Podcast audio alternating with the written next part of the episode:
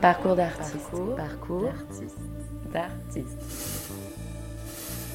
Metteuse en scène affranchie des entraves disciplinaires, Julie Bérès compose un théâtre suggestif où les mots, les gestes, les objets, les sons et les images s'entrelacent pour saisir la complexité du réel. C'est dans l'épaisseur des questions de société qu'elle taille ses créations. La condition des vieux, la précarité, l'emprise des médias, la bioéthique, l'identité et les assignations de genre sont autant de sujets qu'elle porte en scène pour faire débat, non pas en assénant un point de vue, mais en troublant les certitudes, en se glissant sous les apparences, en nous emmenant là où l'imaginaire rouvre du possible. Elle nous raconte son parcours d'artiste.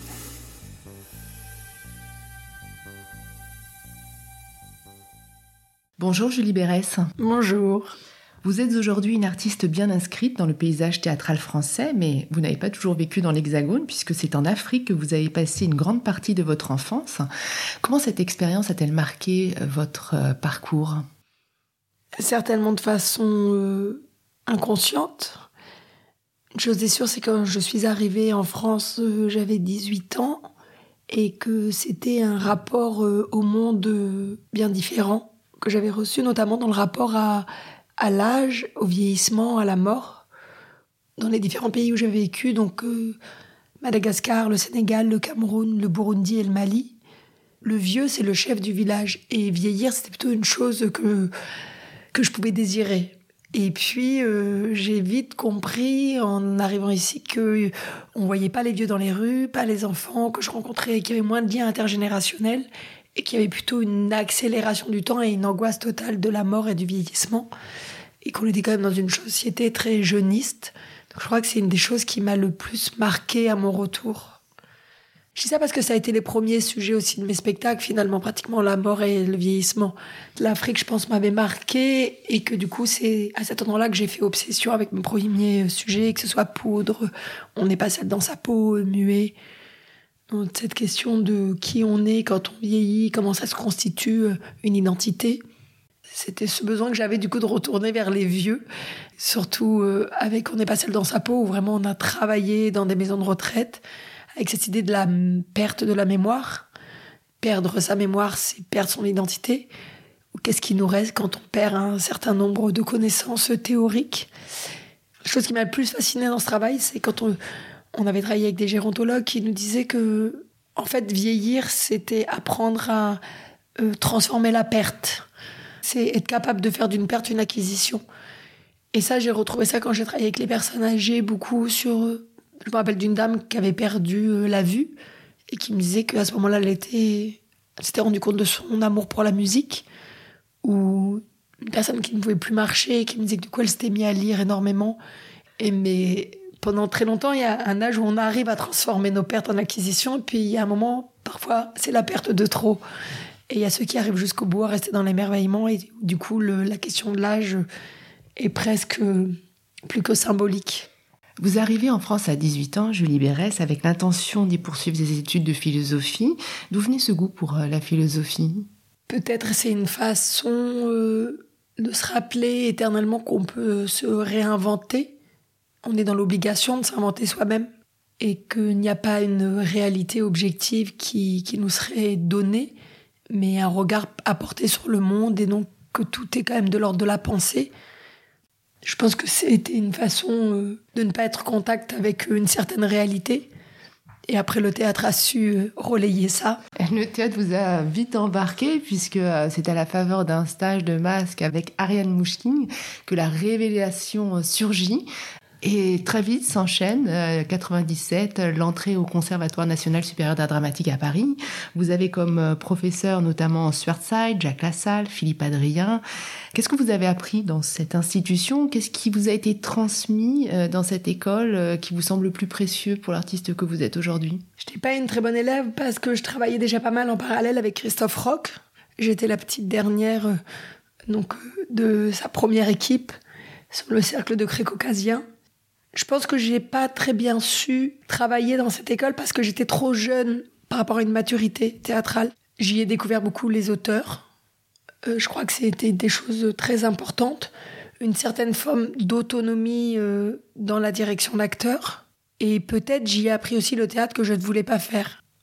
C'est-à-dire un théâtre peut-être qui où le, la, le langage principal restait la littérature, les mots, alors que j'ai vite senti, même en tant que spectatrice, parce qu'en parallèle du conservatoire, c'est le moment où j'étais le plus boulimique, et j'ai compris qu'en fait, le théâtre qui me bouleversait, c'était un théâtre beaucoup plus polysémique, où en fait le sens euh, parvenait souvent d'un précipité de sens entre différents croisements de différents langages, et qui avait euh, une dramaturgie beaucoup plus euh, sensible du plateau, une dramaturgie des corps. Je me rendais compte que j'étais presque même plus marquée par la capacité de certains chorégraphes fondamentaux de cette époque-là à nous parler de notre monde. J'ai compris aussi qu'il y avait une une, quelque chose de nécessaire pour moi dans le fait de qu'il y ait une porosité avec mon époque. C'est-à-dire que j'avais la sensation parfois au conservatoire qu'on continuait à travailler les œuvres de Marivaux, Shakespeare, mais comme si le monde en dehors du conservatoire n'avait pas euh, changé. Je trouve ma légitimité et ma nécessité en euh, observant d'abord l'époque à laquelle j'appartiens, des, voilà, des phénomènes sociologiques ou politiques, des dysfonctionnements, et de créer une obsession intellectuelle autour de ça. Peut-être qu'au conservatoire, j'avais l'impression qu'on était trop dans hors du temps. Mais après, je dois beaucoup à cette école, et en plus, c'est une école qui a énormément évolué. Donc le conservatoire aujourd'hui, dirigé par Claire n'a rien à voir avec le conservatoire de mon époque. Donc ce n'est pas tout à fait un hasard si en 2001 vous fondez euh, la compagnie Les Cambrioleurs, ceci après quelques expériences euh, comme euh, comédienne, notamment avec Marc Béton, avec Jean-Yves Ruff ou Jean-François Perret. Et vous fondez cette compagnie, non pas toute seule, mais avec d'autres créateurs qui sont issus de différentes disciplines. On y trouve des auteurs, des vidéastes, des plasticiens, des créateurs sonores, des chorégraphes, etc. etc. Et puis vous passez très rapidement à la mise en scène avec des spectacles visuels, on pourrait presque dire marionnettiques, qui relèvent plutôt du théâtre d'objets que du théâtre de texte. Euh, c'est Poudre en 2001. Alors là, on est euh, un peu comme dans un rêve euh, ou peut-être un souvenir ou peut-être un cauchemar. On y voit une femme, Lucie, qui évolue aux prises avec sa famille. Donc on a des figures comme ça qui, qui surgissent dans une étrange presque une étrange sarabande. Euh, trois ans plus tard, vous créez Eumuet. Euh, là, on se retrouve euh, dans un paysage mental. C'est une expérience sensorielle que vous nous proposez, un voyage intérieur c'est celui d'un homme euh, qui euh, traverse une réalité euh, différente de la nôtre, puisqu'il est, il vit une expérience de la mort approchée, au cours de laquelle sa mémoire se fendit et laisse s'échapper des bribes de souvenirs. Donc tout ça, c'est un théâtre qui est effectivement beaucoup plus polysémique que le théâtre qui reposerait simplement sur du texte. Et vous revendiquez alors un théâtre de l'artisanat et vous fabriquez vos matériaux. Qu'est-ce qui vous a mené à ce travail euh, très concret avec la matière. Je pense que c'est que je n'avais pas encore trouvé la façon dont je pouvais prendre la parole et la, la complicité avec des auteurs aussi, c'est-à-dire le fait de pouvoir travailler en collège avec des auteurs vivants, présents en répétition, et qu'il y avait quelque chose de l'ordre de l'onirisme qui me passionnait, c'est-à-dire on était dans un creuset avec euh, effectivement beaucoup le créateur sonore, le vidéaste et la plasticienne, et toujours un chorégraphe, effectivement. Comment le théâtre pouvait être l'endroit euh, euh, où on ne reproduit pas une réalité, mais où on donne un point de vue sensoriel. Je crois que j'étais dans l'obsession de l'identité pendant longtemps. Lorsqu'on touche à cette question de l'association libre, de transfert, de, choses qui nous constituent sans même qu'on en ait conscience, qu'on colonisait notre imaginaire de façon euh, souvent tellement lointaine qu'on n'y a plus accès. Euh, je pense que c'était plus juste comme langage, le langage de la matière, des matériaux. J'ai mis du temps à pouvoir oser ou à comprendre que l'endroit d'un théâtre plus politique, plus performatif me passionnait. Parce que désobéir, c'est euh, des années après. Je n'avais pas cette, euh, cette accroche-là à ce moment-là. C'est-à-dire que je partais de sujets très politique, mais les formes, elles étaient complètement transposées. Parce qu'on a travaillé sur euh, la bioéthique, sur le, monde du travail, ça c'était sous les visages. La bioéthique, c'était on n'est pas seul dans sa peau. Peut-être qu'il m'a fallu du temps pour trouver ma langue euh, littéraire aussi. La façon dont je pouvais travailler en écriture, dans les mots, et en collaboration avec d'autres auteurs. Il y a quelque chose euh, dans ces premiers spectacles euh, d'une quête de ce qui nous échappe, euh, d'une plongée dans l'inconscient, effectivement, d'un onirisme qui est parfois teinté de, burlesque. Il y a des thématiques qui naissent à ce moment-là, celle de l'identité, de la mémoire, de l'inconscient, qui traversent en effet toutes vos œuvres, Julie Bérès, avec des formes qui vont évoluer au cours du temps. C'est presque comme euh, si, euh, au fil euh, de vos créations, il y avait ce désir de creuser, de partir de ces matières, de ces sensations, et puis de cheminer pour trouver votre langage scénique. C'est vrai que ça m'a permis, de, avec les différents créateurs avec qui on a traversé 15 ans de recherche, comme ça, de d'inventer notre lexique, notre grammaire, mais je dirais que c'est quand même des sujets qui étaient toujours assez noirs. Et hum, les gens me parlaient souvent de sensations très fortes, mais qui pouvaient les bouleverser ou malaisantes, ou ils avaient l'impression de descendre dans des endroits de leur propre intimité, de leur propre inconscient. Je crois que les spectacles ne donnaient pas du tout de l'espoir comme ils le donnent aujourd'hui. Il y a quelque chose de la lumière et de la joie qui ne m'était pas indispensable à cette époque-là et qui est fondamental pour moi aujourd'hui, presque, je dirais, de faire un théâtre spinoziste, un théâtre qui réconcilie euh, les gens qui viennent le voir avec l'idée qu'on peut agir sans son existence et que, que l'avenir, quand même, en partie, nous appartient. S'il est onirique, votre théâtre n'en est pas moins en prise avec la société. Julie Bérès, euh, c'est un théâtre documenté, plus que documentaire, que vous faites à l'époque euh, avec euh, On n'est pas seul dans ma peau.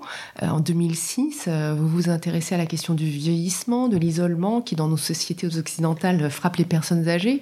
Et puis, il y a aussi cette réflexion dans ce spectacle sur ce qui constitue la normalité, c'est-à-dire la jeunesse, la performance, la beauté, le dynamisme. Un questionnement sur euh, sur, la mémoire individuelle, euh, collective. Et donc, pour ce spectacle, vous avez fait un séjour d'un mois dans une maison de retraite à Villejuif, près de Paris. C'est là que se met euh, en place un process que vous allez ensuite approfondir avec la création suivante, Sous les visages, en 2008, c'est-à-dire cette immersion documentaire. En quoi consiste cette immersion documentaire et en quoi nourrit-elle l'écriture que vous ensuite portez au plateau? C'est d'abord un temps qui, peut durer presque un an, plusieurs mois, où j'ai nécessité de rentrer vraiment en, immersion totale, en obsession totale avec un sujet. Donc ça passe par le fait de regarder tous les documentaires que je peux trouver, toutes les des œuvres sociologiques, philosophiques, politiques, pour comprendre en fait euh, par quel axe je vais pouvoir euh, aborder le sujet. Et après, une fois qu'intellectuellement euh, je me sens légitime et assez construite, et nourrie, j'éprouve un grand besoin de rencontrer des gens qui sont eux-mêmes en train d'être traversés par cette problématique dans leur chair. C'est-à-dire que parler du vieillissement euh, sans vivre dans une maison de retraite, il y a un moment, ça m'a manqué. Et c'est vrai que la question de la perte de la mémoire, on peut lire tout ce qu'on veut dessus. On a énormément rigolé en vivant dans une maison de retraite pendant un mois. Et on a eu accès à euh, des personnalités, des parcours de vie, des effondrements, des, euh, des incohérences, des paradoxes, l'humour aussi, ça permet de vraiment comprendre comment on peut... Euh, parce qu'on est dans la contradiction, parce que dès qu'on touche à l'humain, dans la rencontre réelle, alors on peut toucher l'endroit de la contradiction et on évite aussi le didactisme. Et je crois que c'est une chose qui m'importe beaucoup, c'est que le, le théâtre est un endroit pour moi du politique, mais pas du militantisme. En fait, il faut être complètement, euh, comme dirait Deleuze, quand il parle des artistes, c'est-à-dire que c'est une écoute absolue du présent. C'est-à-dire de réussir à, prendre le, ce qui ne pouvait pas être prévisible et de réussir à le voir, à l'enregistrer, à le garder, à se laisser déplacer.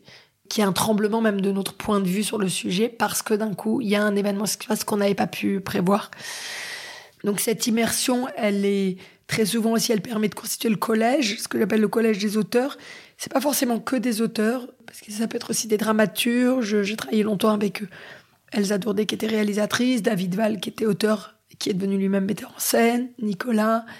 Euh, là actuellement le collège depuis 6-7 ans maintenant, c'est avec Kevin Kais, les Zénitaires, les Aguaises. Et c'est une façon aussi entre nous de, de constituer une ligne de force. Et après, du coup, quand on rentre en répétition, après, ça me permet aussi de comprendre l'espace, quelle distance on va mettre avec le sujet, justement si on met de l'onirisme, de la fiction, et quelle est le, la partie euh, documentée qu'on va garder, la partie complètement fictionnelle qu'on va pouvoir nous imaginer, étant en appropriation euh, intime du, du sujet après des mois de recherche. J'ai gardé euh, jusqu'à encore aujourd'hui ce processus, c'est d'avoir d'abord un temps très théorique, puis de partir après sur le terrain, de constituer une équipe, et après de faire des allers-retours pendant une année, un an et demi parfois, entre des temps de répétition avec euh, des interprètes qui sont pas forcément euh, des acteurs, parce que j'ai travaillé beaucoup avec des circassiens, des danseurs, et des allers-retours entre des temps euh, d'écriture où je retrouve juste le noyau du collège des auteurs, et on repart en écriture à partir de choses qu'on a pu expérimenter de façon sensible sur le plateau. Il y a ce processus euh, au long cours entre euh, la collecte, l'expérimentation, comme dans une sorte de laboratoire, et puis euh, le passage au plateau, des moments plus de retrait. Donc ça vous demande beaucoup de temps d'écrire chacun des spectacles, Julie Bérès. Là, il y a tout à constituer, c'est-à-dire la dramaturgie, les parcours, ce qui va être dit, ce qui va être incarné par la chorégraphie, est-ce qu'il y a de la vidéo et à quel moment? Donc c'est vraiment comment en fait les lignes doivent toutes avancer ensemble et comprendre à quel moment en fait une chose n'est plus indispensable, n'est plus nécessaire parce qu'un autre langage a pris le relais ou a réussi à nous le raconter de façon plus profonde ou plus juste par rapport à l'esthétique qu'on est en train de mettre en place. On pourrait presque parler, pour reprendre l'expression euh, du philosophe Michel Bernard, de chiasme sensoriel, c'est-à-dire la façon dont chacun de nos sens euh, est lié, souvent par le biais de la mémoire, une sensation, un toucher. Euh, le toucher est aussi conditionné par nos expériences, nos souvenirs sonores, etc. Donc c'est comme si vous essayiez dans votre écriture de provoquer ces précipités de sensations. J'aime énormément quand la personne arrive à aller, mais c'est souvent quand euh, les mots sont peu présents, aller dans une projection intérieure et en fait rentre dans sa propre mythologie personnelle. Le spectateur en fait devient l'auteur aussi du spectacle parce que finalement il fait une association libre entre une image, une sensation qu'on lui propose. Il y avait aussi un muet où les gens étaient persuadés que j'avais travaillé sur l'odeur, alors qu'on n'avait pas du tout travaillé sur l'odeur. Et les gens me disaient toujours, ah, ça sent même l'hôpital dans la salle de spectacle. Je disais, mais on n'a absolument pas travaillé sur l'odeur. Et peut-être qu'il y avait cette plongée comme ça dans une, une atmosphère effectivement globale. Et on sait aussi que le son a une capacité à nous transporter et à nous déplacer dans nos sensations extrêmement fortes. Mais c'est vrai que c'était un axe qui me passionnait, le déplacement de la pensée par l'émotionnel. Et vous avez toujours gardé cette euh, forme très fragmentaire euh, où euh, les différentes, les différents langages artistiques interviennent, s'entremêlent, sans véritablement être dans une logique temporelle, une logique chronologique, mais beaucoup plus sur des phénomènes d'association d'idées, de digression, qui tracent en fait la dramaturgie du spectacle. Quel est le moteur dramaturgique dans, dans, dans vos spectacles? Comment vous composez cette partition d'une certaine façon? Alors, jusqu'à désobéir, euh, il y avait quand même très souvent comme fil euh, l'idée de partir d'un personnage et que c'était tout était comme vu par son point de vue, son obsession, c'est-à-dire qu'on était vraiment dans l'espace mental toujours de d'un personnage central qui donnait donc quelque chose de subjectif dans la façon de regarder le reste du monde, ce qui nous permettait de travailler sur toutes les distorsions sonores et visuelles puisque c'était toujours son point de vue. Euh, par exemple, euh, si je pense à Sous les visages, où on voulait on a beaucoup sur les nouvelles conditions de travail et la notion d'addiction ou de burn-out au travail. On est parti après avoir rencontré énormément de gens qui nous avaient raconté euh, leur effondrement parce qu'une volonté d'aller toujours plus loin, de dépasser toujours ses limites ou un effondrement parce que avoir subi trop de pression et étant plutôt dans une, une entreprise, une structure où ils étaient écrasés par la hiérarchie, on est parti, on a inventé en fait après tous ces parcours le parcours d'une jeune femme. On pourrait dire qui avait subi une double victimisation, enfin qui en tout cas avait été licenciée de façon injustifiée et qui en fait rentrait dans une forme de dépression et, elle, et on traversait tout le regard de cette femme à travers différents tout son parcours professionnel. Mais euh, tout était toujours comme si on était à l'intérieur de son cerveau. C'est-à-dire qu'à aucun moment on donnait une vision objective des choses, mais toujours par rapport à son ressenti à elle. Donc c'était une façon pour nous de pouvoir aller très loin dans des sujets sociologiques et de ne pas les traiter de façon didactique, mais de façon sensible, onirique, sensorielle, comme euh, être obsédé plus par la peau que par euh, uniquement le propos didactique dont on voulait euh, plutôt penser qu'on allait effacer certaines lignes et que le spectateur allait réussir à nous suivre sans qu'on lui mette tout le temps des pancartes sur ce qu'on était en train de lui raconter. Vous abordez souvent des sujets de société dans vos spectacles. Sous les visages, c'est donc la précarisation croissante avec l'emprise médiatique qui finit par formater nos visions, nos désirs, etc. Vous avez euh, créé ensuite un, spectacle sur euh, notre peur de vieillir. Alors ça s'appelle euh, Notre besoin de consolation, qui emprunte ce titre à Stig Dagerman. comment vient l'idée d'un spectacle? C'est un livre que vous avez lu? C'est un phénomène de société qui tout d'un coup vous interroge?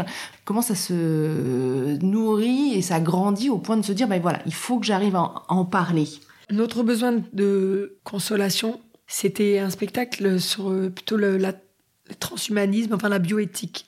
Parce que euh, une question était de plus en plus présente, je trouve, dans nos sociétés, de façon assez complexe, parce que elle oppose forcément le Nord et le Sud, c'est les questions bioéthiques. Euh, puisqu'on sait que la science en elle-même n'est pas et non éthique. Euh, c'est vraiment juste ce qu'on en fait. Et du coup, j'avais lu des histoires incroyables, notamment sur les mères porteuses, où euh, j'avais compris qu'une mère porteuse euh, en Inde, ben, on la rémunère à peu près 15 000 euros pour une location d'utérus, et pour un même service aux États-Unis, à l'époque, hein, c'était 80-90 000 euros. Donc on, je trouvais ça passionnant sur la logique marchande de se dire, mais en quelle mesure un enfant qui nous a coûté 90 000 euros, on n'a pas le même rapport qu'avec une paire de chaussures qu'on a payé un peu cher, de dire non, elles peuvent pas péter quand même, elles. C'est vraiment de la très bonne qualité que j'ai prise, alors que si on achète une paire de chaussures à 10 balles, on est beaucoup plus tolérant. Donc c'était cette question de lier le vivant à ce point-là avec l'argent, et puis euh, bien sûr de l'exploitation du Nord sur le Sud. Je sentais que ça, ça recouvrait différents domaines passionnants, tant le juridique que le philosophique que l'éthique. Parce que par exemple, si je reste encore sur ces mères porteuses, quand je suis allée en Inde, on a vu des histoires incroyables de bébés qui n'étaient pas récupérés finalement parce qu'ils avaient un défaut de trop à la naissance ou un handicap ou parce que le couple s'était séparé donc ils n'en voulaient plus. Donc des mères indiennes qui se retrouvaient avec des petits japonais ou des petits israéliens qui n'étaient pas récupérés. Des maisons mères où il y avait comme ça 80 femmes indiennes allongées. Est-ce que c'est un métier d'avenir en Inde qui avait Parce que ben, en Inde, on sait que selon la caste à laquelle on appartient, on n'a pas forcément un revenu, surtout si on est une femme, on n'a pas forcément le droit d'apprendre à lire et à écrire encore aujourd'hui. Donc c'était de se rendre compte à quel point en fait la, question de la science euh, touche à la folie tout le temps de l'être humain puisqu'on peut s'en emparer.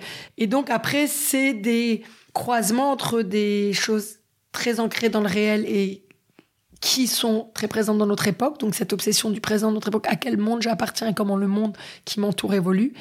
Et là, il y a eu un lien qui s'est fait de façon très souterraine au départ avec ce livre de Stig Dagerman, notre besoin de consolation est impossible à rassasier, donc qui est le dernier livre, qui est un petit manifeste, où en fait il touche à cette thématique, mais d'une façon philosophique, où il dit qu'en fait l'être est nécessairement euh, en manque, et qu'en fait c'est ce manque qui crée aussi notre désir, et que c'est cette tension au monde qui est fondamentale, et qu'en même temps l'obsession de l'humain c'est toujours de, de ne plus être en manque. Donc ce paradoxe tout le temps est de remplir ses besoins.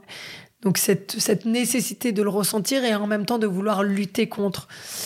Et les questions bioéthiques, c'est énormément cette question qui est là philosophiquement et la question de la vulnérabilité. De se rendre compte qu'en fait, on appartient à une époque, et ça ne fait que se renforcer, qui ne nous aide pas à nous réconcilier avec notre fragilité, notre vulnérabilité. Et qu'à l'époque, je pense que c'était mon obsession de me dire il faut absolument euh, faire entendre cette, cette urgence à réintégrer sa fragilité. En tout cas, ne pas la repousser sans cesse, parce que c'est sans fin c'est-à-dire retrouver euh, du possible. Vous êtes né en 1972 et vous appartenez à cette génération euh, bah, de ceux qui ont grandi avec cette idée que euh, il n'y avait plus d'utopie, que c'était comme ça, que de toute façon il n'y avait qu'un possible. C'était la réalité qui s'impose. Et à vous entendre, Julie Bérès, on se rend compte que dans le théâtre, on trouve des moyens de rouvrir du possible parce qu'on rouvre du questionnement, parce qu'on rouvre du débat, et qu'en faisant cela, que ce soit par l'imaginaire ou par le questionnement ou par euh, tout simplement la déstabilisation des certitudes, puisque c'est ce que vous faites sur scène quand vous traitez de la bioéthique, vous dites pas c'est comme ça qu'il faut penser ou comme ça, vous mettez en jeu les questionnements qui vous travaillent avec toutes les contradictions que ça peut euh, générer. C'est ça le théâtre pour vous, je libérais, c'est-à-dire cette possibilité euh, de retrouver une capacité d'action, euh, de penser notre monde En tout cas, c'est la chose moi qui me fascine tout le temps chez l'humain, sa capacité à se réinventer. Et je crois que c'est pour ça que je me suis dirigée beaucoup vers la jeunesse, parce que là, ça fait maintenant presque 8-10 ans que je travaille avec des gens très jeunes. C'est cet âge-là, du 20-25 ans, où il y a encore très souvent une volonté, parfois inconsciente, de vouloir faire plaisir à sa communauté, à la famille à laquelle on appartient, de vouloir répondre aux schémas, aux stéréotypes, aux archétypes, que ce soit féminin pour les femmes, masculin pour les hommes, qu'on attend de nous dans une sphère intime, mais aussi par une institution culturelle, étatique, enfin, et que la vie est une espèce de, je trouve, de chemin où on, met du temps en fait à déconstruire des choses finalement qui nous ont été données, qu'on a reçues et dont on ne veut pas. Donc euh, cette question de la réinvention, je pense quand même qu'elle qu'elle est fondamentale dans le parcours que j'essaie de faire ressentir à chaque fois dans un spectacle par rapport aux personnes qui prennent la parole une réinvention, une reconstruction, une déconstruction, on pourrait presque euh, entendre des mots qui caractérisent aux scénographies, Julie Bérez, parce que on est dans des spectacles où il y a les objets qui sont signifiants, il y a les lumières qui sont signifiantes, les corps, les mots, les gestes, énormément euh, donc de langage artistique qui, qui se combine. La scénographie joue un rôle particulier avec euh, ces espaces qui sont souvent en transformation, en métamorphose chez vous un peu à l'image de ce que vous nous dites de réinvention. Mais ça, c'est-à-dire que par rapport au cinéma, euh, nous, on n'a que cet espace, donc euh, pour euh, déplacer le point de vue et l'angle et la sensation, c'est vrai que bah, l'espace est quand même, la scénographie est quand même un des langages fondamentaux qui permet, je pense, de déplacer une fable dans son entièreté. Par exemple, dans Petit Eyolf euh, d'Ibsen, que vous avez monté en 2015, donc c'est euh, une incursion dans le, dans le répertoire, la scénographie joue un rôle euh, extrêmement important parce qu'il y a une transformation intérieure des personnages qui tentent donc de donner du sens à, leur existence et que toute la scénographie de Julien Pessel va évoluer, elle aussi, progressivement. Donc on est au départ dans un décor assez réaliste d'une maison bourgeoise et plus on avance, plus les paysages mentaux vont envahir cet espace, les paysages mentaux, mais aussi l'eau, c'est-à-dire qu'il y a une sorte de noyade. Euh, quand vous concevez vos scénographies, ça arrive à quel moment? C'est-à-dire c'est plutôt au début du spectacle? C'est vraiment l'espace dans lequel euh, vous, jouez ou ça dépend des, euh, productions, Julie Bérez Ça dépend totalement parce que c'est vrai que c'est arrivé de l'eau dans Eliolf. En fait, c'était effectivement c'était une maison en verre extrêmement moderne de cette famille suédoise bourgeoise. Et c'est vrai que c'était un rêve qu'on a très tôt avec Julien de se dire, euh, Julien Pessel, donc, de se dire en fait, il faudrait que, comme un aquarium, et que l'enfant soit collé comme ça à la vitre et l'eau, une chose extrêmement angoissante.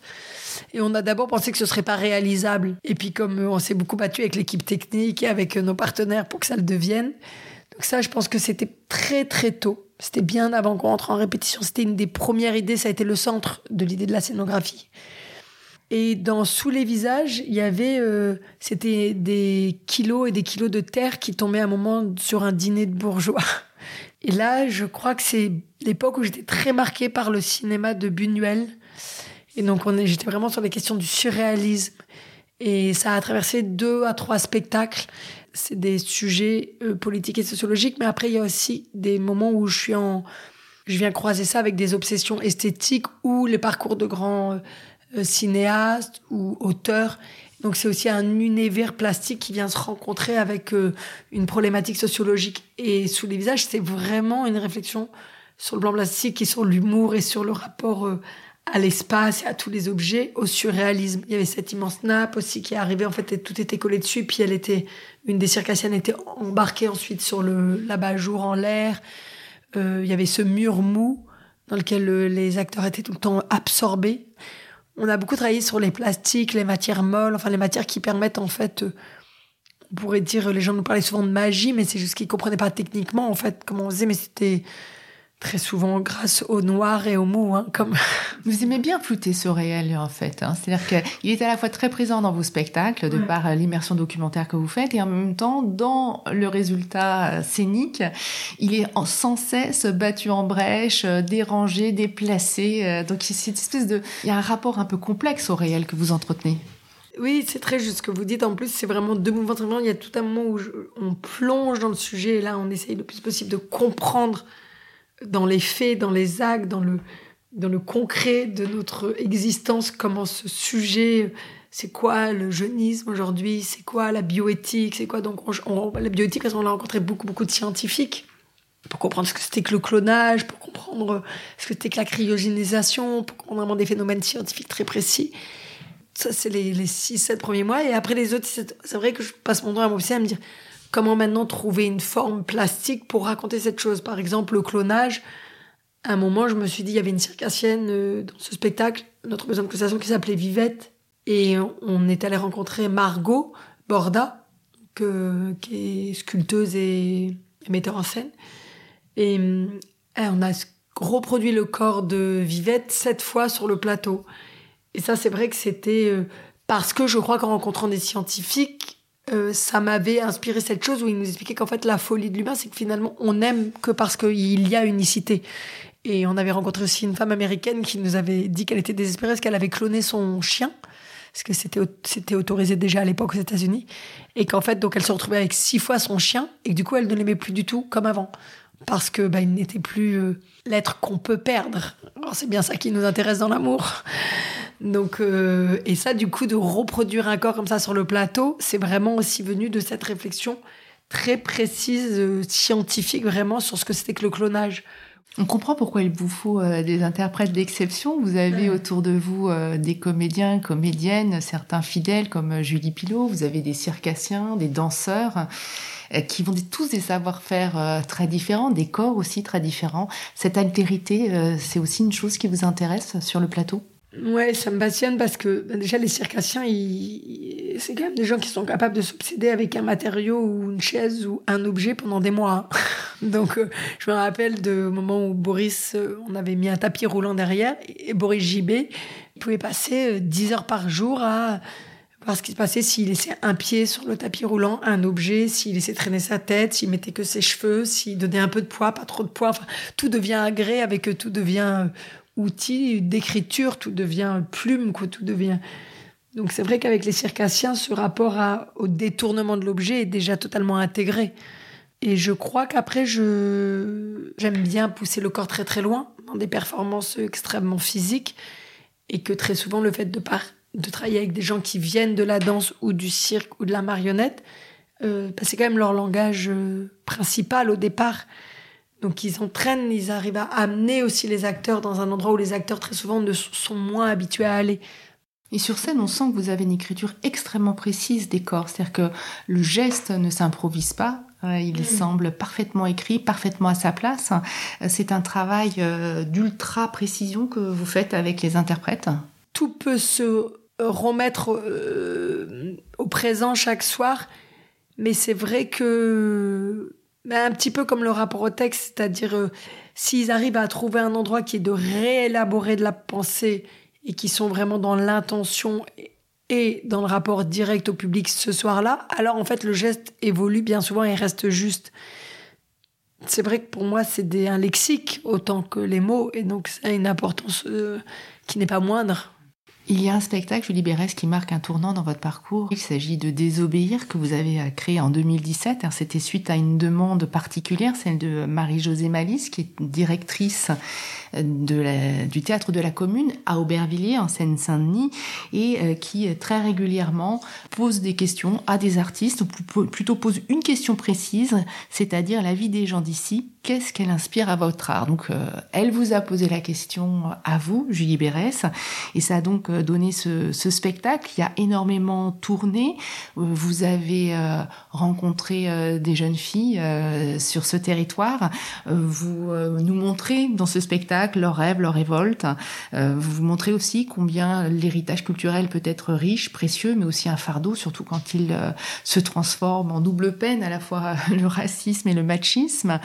Euh, et c'est un spectacle qui me semble marquer une rupture à la fois esthétique, parce que on a un plateau qui est presque nu, avec juste un peu de vidéo, politique, parce que vous abordez beaucoup plus frontalement les questions euh, qui euh, sont euh, exposées dans ce, dans ce spectacle, et puis aussi un changement parce que il y a un optimisme dans ce spectacle, c'est-à-dire, oui, on est capable d'agir, on peut se réinventer, c'est-à-dire qu'on n'est plus euh, pris dans les injonctions sociales.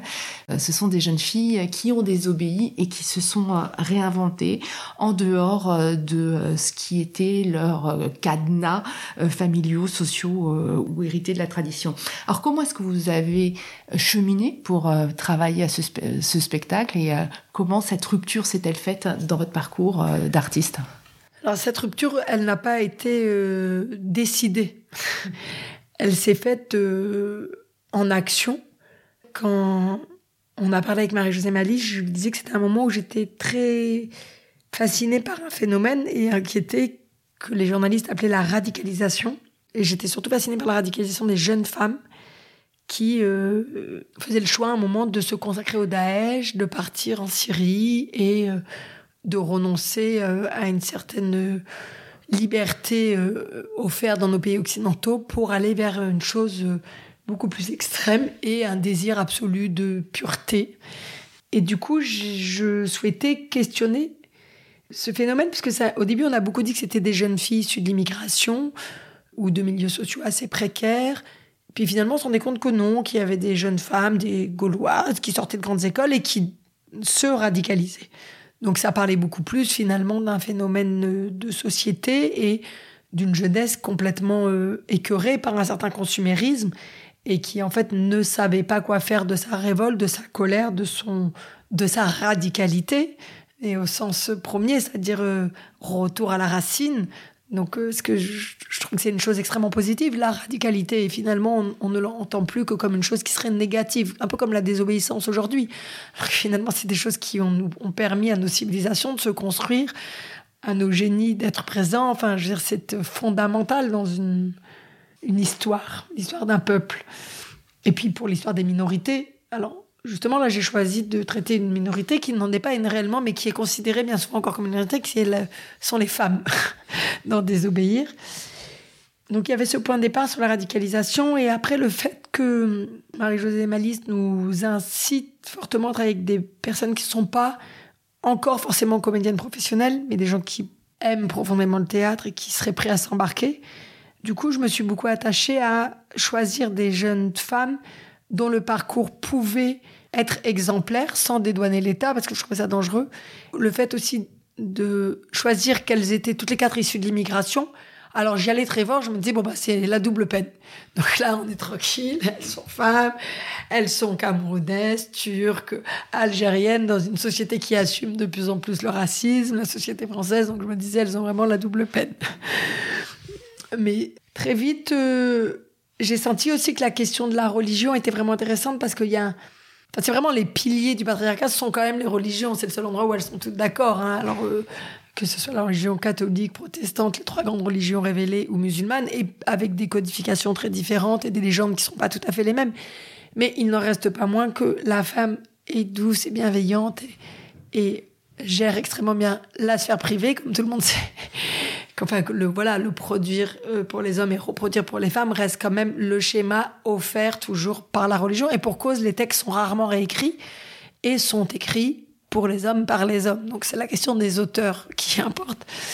Et du coup ça a été de se dire voilà euh, une fois qu'il y a cette radicalisation c'est dit on choisit des jeunes femmes qui ont tout un rapport avec la religion différente et on travaille vraiment sur le comment être femme aujourd'hui quand on est issu de l'immigration et comment ça ne se passe que forcément par le non, par la désobéissance pour se réinventer. Et je crois que j'avais besoin de dire à cette jeunesse qu'il faut continuer à se révolter et que c'est essentiel de savoir à quoi on dit non. Par rapport à vos précédentes créations, où il y avait cet engagement euh, politique, mais euh, sans l'aborder euh, frontalement, c'est qu'il y a une adresse qui est beaucoup plus directe, puisque ces jeunes filles nous parlent, et que il y a comme principal support le texte et le corps par la chorégraphie, parce que la chorégraphie reste extrêmement importante dans votre proposition scénique. mais il y a cette adresse directe et le fait que les interprètes sont très proches de celles qui ont témoigné. C'est-à-dire que l'écart, euh, il est très faible, contrairement à la distance qui était introduite auparavant par le travail sur les objets, le travail plastique, etc., etc. Là, il y a une distance parce que les textes, même s'ils semblent euh, presque directement arriver sur le plateau, sont passés par une phase d'écriture, un filtre. Vous avez travaillé avec Kevin Keiss et Alice Zeniter, euh, mais il y a cette adresse beaucoup plus directe. Qu'est-ce que vous cherchiez à travers cette adresse plus directe, Julie Bérès? C'était de sentir qu'en fait, j'étais très touchée dès qu'on arrivait à toucher quelque chose qui était de quand le, trait politique se met dans les détails de la vie. J'ai l'impression qu'avant, le trait politique, j'avais besoin de le détourner par des formes plastiques distorsionnées, sensorielles, euh, qui travaillaient beaucoup sur nos différents sens. Et là, c'était comment finalement pouvoir être dans le trait politique, mais en passant par le chat de l'aiguille de l'intime d'une personne et de mettre du politique dans des détails. Et du coup, c'était d'aller très loin dans l'intime également et comment intrinsèquement ils sont liés en évitant du coup le didactisme. Parce que nous sommes tous très complexes et surtout euh, paradoxaux et complètement contradictoires. Et que du coup, si on est dans cet endroit de l'intimité d'une personne, alors on peut aller très loin dans une dénonciation ou un rapport aux politiques sans avoir le bras en l'air. C'est pourtant des jeunes femmes qui passent leur temps à expliquer qu'elles ont dû lutter pour trouver de leur euh, liberté et surtout euh, mentir beaucoup et décevoir beaucoup toute une communauté ou une religion ou une famille ou pour pouvoir euh, devenir celles qu'elles étaient réellement. Vous avez travaillé sur ce spectacle à partir de ces témoignages collectés euh, lors des rencontres auprès d'associations avec euh, ce travail de terrain qui euh, caractérise votre démarche depuis quelques années. Et puis il y a eu ce travail d'écriture mené avec Kevin Kais et Alice Zeniter. Alors comment ça se marie cet enjeu entre la véracité du témoignage et puis les enjeux d'une fiction, d'une représentation? Les gens écoutent différemment quand on leur dit je quand ils pensent que c'est une vraie histoire et que moi, ce qui m'importe, c'est euh, la véracité d'un parcours. Et finalement, je vois que le public a un rapport émotionnel très différent, une empathie, et accepte d'entendre des choses très malaisantes ou extrêmes ou radicales si la personne le porte en son nom. Donc c'était aussi une façon euh, de pouvoir aller plus loin, là encore, dans le, des choses politiques. Euh, c'est-à-dire le débat des quatre jeunes femmes dans Désobéir sur le voile, on a pu aller aussi loin parce que les gens oublient qu'il y a des auteurs et oublient que c'est un propos que nous, on souhaitait aussi amener sur un plateau. Ils sont convaincus que c'est le conflit réel des filles sur euh, bah, est-ce qu'on est plus libre en portant des, mini-jupes et en montrant ses épaules que euh, en étant euh, sous un voile et qu'est-ce que c'est que la soumission et en quelle mesure le corps n'a pas toujours été objectivé aussi en Occident. Euh, le fait d'être désirable, désirable tout le temps, ou d'être euh, un objet de désir, est-ce que c'est pas d'autres formes d'aliénation et, et, donc en fait, les gens ne savent pas ce qui appartient réellement à la fiction et ils ne savent jamais. Hein. C'est une question qui revient sans arrêt. Qu'est-ce qui est vrai dans l'histoire Et on ne répond jamais. Il y a aussi le frottement qui se produit entre ces différents points de vue, ces différentes expériences, ces différentes paroles. Euh, frottement qui finalement parvient à déjouer le didactisme, puisqu'en fait, il n'y a pas un seul point de vue. Euh, vous utilisiez euh, l'espace euh, imaginaire, l'espace mental des personnages pour montrer que finalement la réalité est plurielle et que ce qu'on regarde, ça n'est jamais que euh, ce que l'on peut voir euh, d'un seul point de vue et qu'il y en existe d'autres. Ça, c'était ce que vous avez beaucoup pratiqué dans, vos spectacles par l'onirisme et les espaces mentaux que vous dessinez sur scène. Là, c'est vraiment un frottement d'histoire et ces frottements montrent que c'est mosaïque en fait la réalité. C'est l'endroit du, de l'affrontement qui nous intéresse et de la pensée contradictoire et de créer des débats entre les personnages sur le plateau. On a fait ce travail-là beaucoup sur la, questions religieuses dans Désobéir, où finalement euh, on sent que le féminin travaille beaucoup à la question de le dépassement des injonctions traditionnelles qui pourraient les assigner dans une forme de construction féminine assez euh, limitée.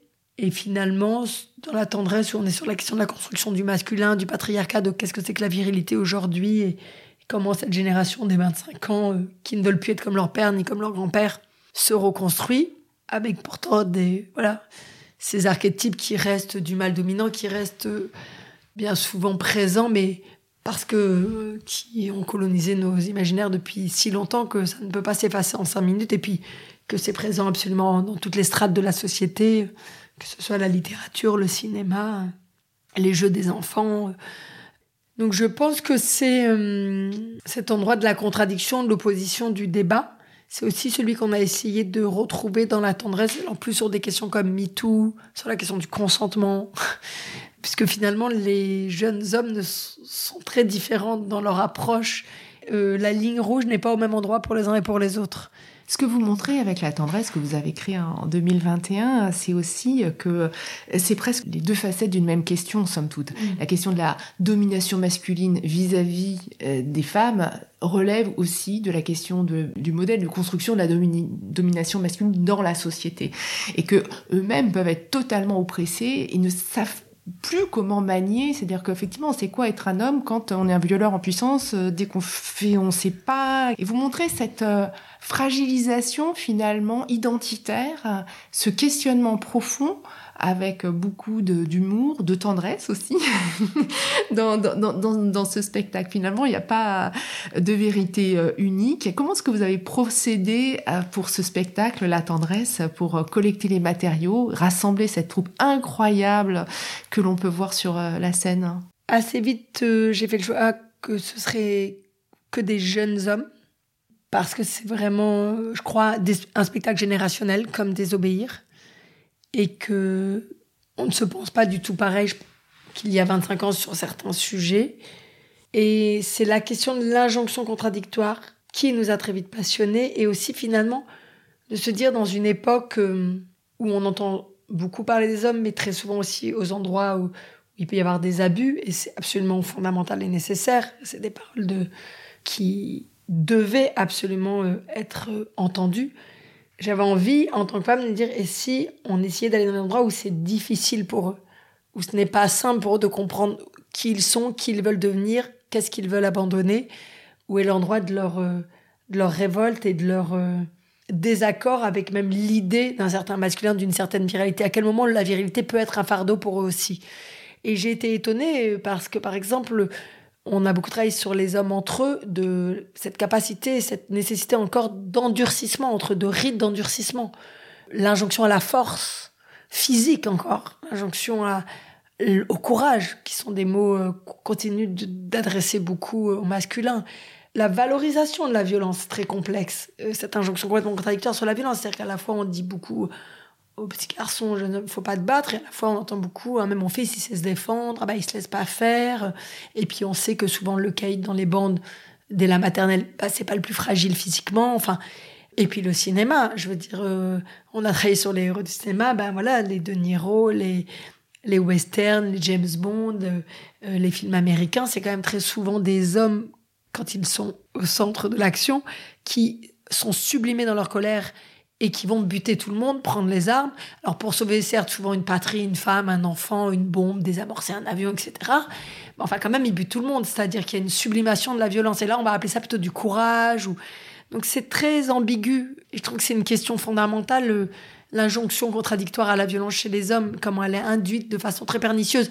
Et on le voit euh, dès l'enfance. Euh, je vois mon petit garçon, sa table de, de Lego mais il y a déjà 150 euh, bombes, euh, épées, armes, euh, missiles, enfin c'est toutes sortes, c'est déjà que des jeux de guerre très souvent. Alors, on a d'abord travaillé beaucoup sur la notion de l'héritage, les millénaires, les siècles d'héritage sur la question de l'homme dominant, enfin l'homme porteur de famille, l'homme, et de voir finalement qu'est-ce qui aujourd'hui continue à être très présent encore par exemple, sur la question de la réussite sociale, de la réussite financière, j'étais surprise de voir que pour une génération de 50, très souvent, ben, c'est compliqué si la nana gagne plus que moi. Moi, je me sens dévirilisée, castrée avec des mots tout de suite euh, qui concernent la partie de la virilité extrêmement importante.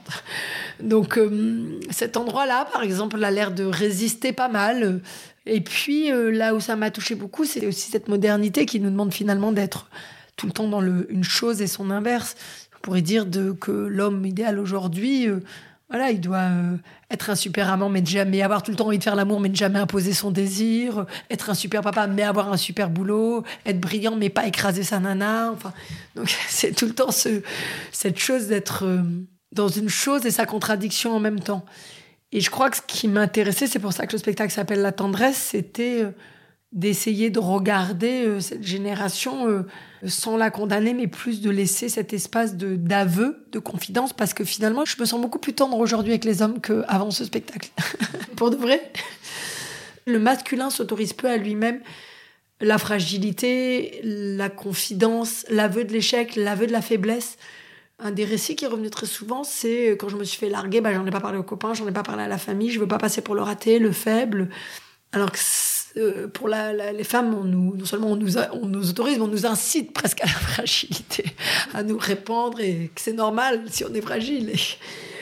C'est un spectacle qui est extrêmement physique, euh, musclé, euh, avec des interprètes assez exceptionnels euh, dans la façon dont ils présentent différentes modalités de gestes hein, entre des corps qui sont plus façonnés par la danse classique, d'autres par l'acrobatie, etc. là aussi, c'est un dialogue que vous avez souhaité établir entre différents langages corporels. C'est un spectacle qui été pensé comme un diptyque de désobéir. Et à la fois, c'était l'envie de rester dans ce théâtre très performatif.